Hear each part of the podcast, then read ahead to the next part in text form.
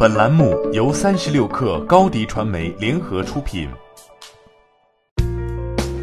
本文来自三十六氪作者顾凌宇。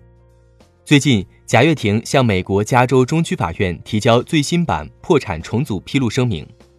至此，贾跃亭所有破产重组相关文件均已提交完成，这意味着他已经与债委会就破产重组方案达成一致。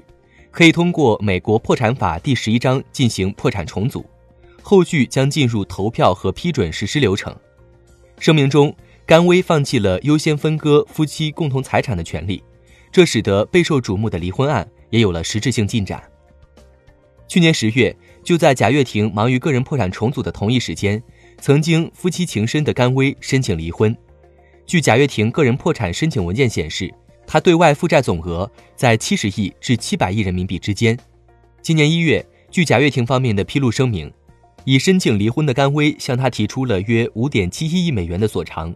这一举动被质疑看似感情破裂，实为资产转移。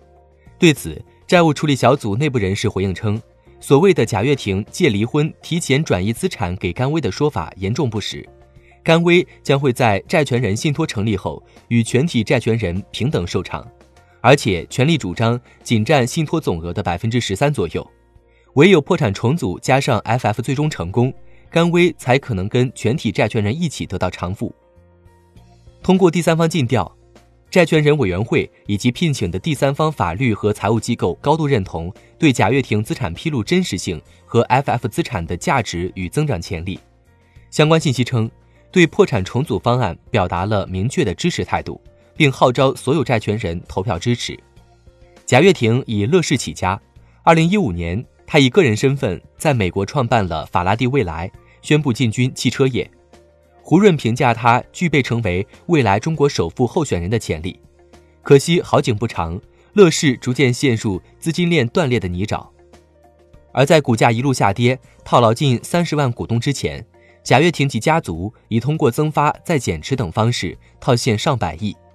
与这厢贾跃亭相继辞去乐视网总经理、控股法人代表、董事长等多个职务的节节退让不同，FF 的存在如同贾跃亭在巅峰时期就为自己留好的后路。